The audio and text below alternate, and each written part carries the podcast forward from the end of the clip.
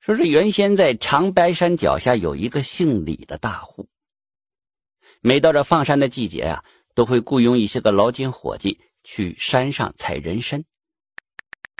在李家呢，还有这么一个小猪官是放猪的，自小是无父无母，在李家打杂。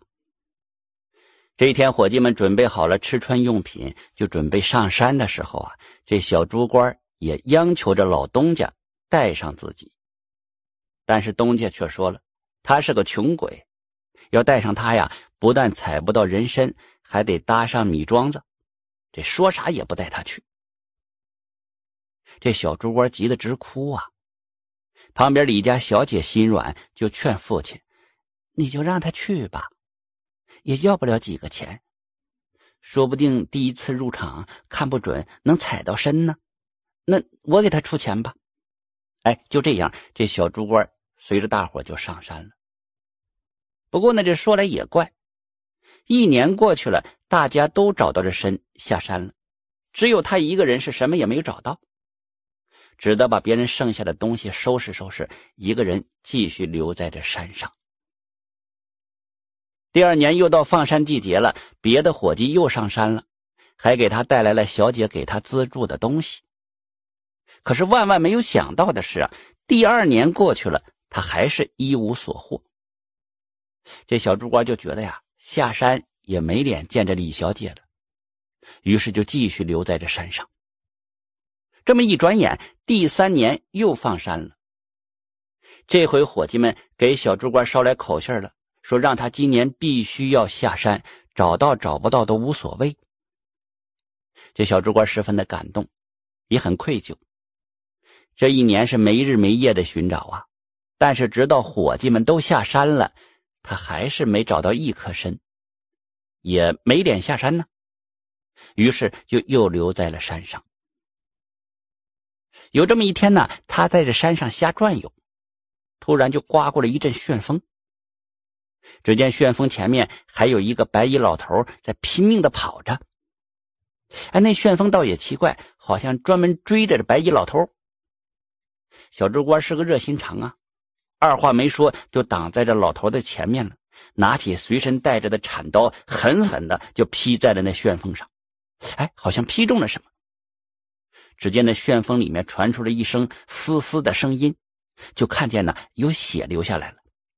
旋风也突然就消失不见了。这小猪官回头一看呢，这白衣老头也不知道去哪儿了。他觉得很是奇怪。这天晚上，小猪官就做了一个梦，梦见一个须发洁白的老头正笑眯眯的看着他呢，就问他怎么一个人在这里呀？你想要什么呀？这小猪官啊，就一五一十的把自己的情况都说了。这老头听完就笑了，哈哈，我就是你白天救下那老头啊。其实啊，我是人参精，呃，那个旋风啊是一条长蛇，它追了我很久了。那天我是真跑不动了，幸好被你给救下了，要不然呢，我可能就被他一口给吞下肚子了。呃，这有一大一小俩人参，你呢可以选一个。小猪官毫不犹豫的就拿了那个小的。老头摸了摸胡须，哈，你真要选这个小的呀？哦，呃，帮您只是出于本分。你现在送我这么贵重的东西。我我也承受不起呀。这老头听完呢，笑了笑，就消失不见了。小猪官第二天醒过来啊，发现原来不远处啊，真有一个二品叶的参。小猪官就把它挖出来包好，然后就下山了。这么一天呢，李家来了一个收身的老客，正在收身呢。老东家看到小猪官回来了，哦。回来了，给你资助了这么多年的米庄子，是不是都打水漂了呀？你这个穷鬼呀！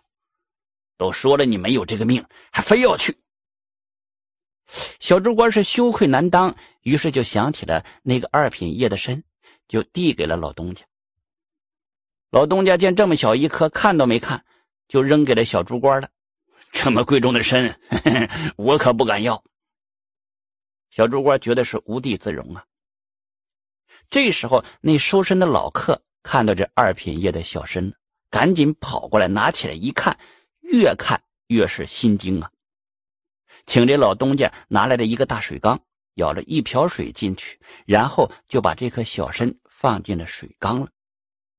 就听见轰轰山响，就见这颗参在水缸里上下翻滚，水缸里的水还不断的上涨，不一会儿就漫了出来了。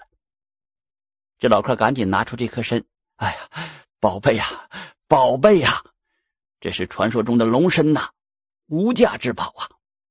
如果遇到大旱之年，这颗参的水可以浇灌良田万亩；如果是出征打仗，可以给千军万马饮水呀。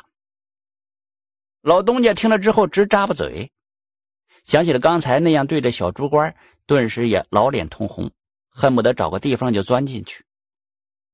不久以后，这老客带着小猪官进京，将这龙身都献给了皇上，皇上是大喜呀。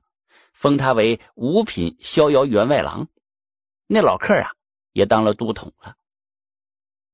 这小猪官其实早就喜欢上李家小姐了，这不刚回到李家就和小姐结婚了。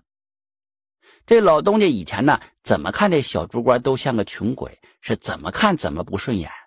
现在呀，哼，越看越顺眼了呗。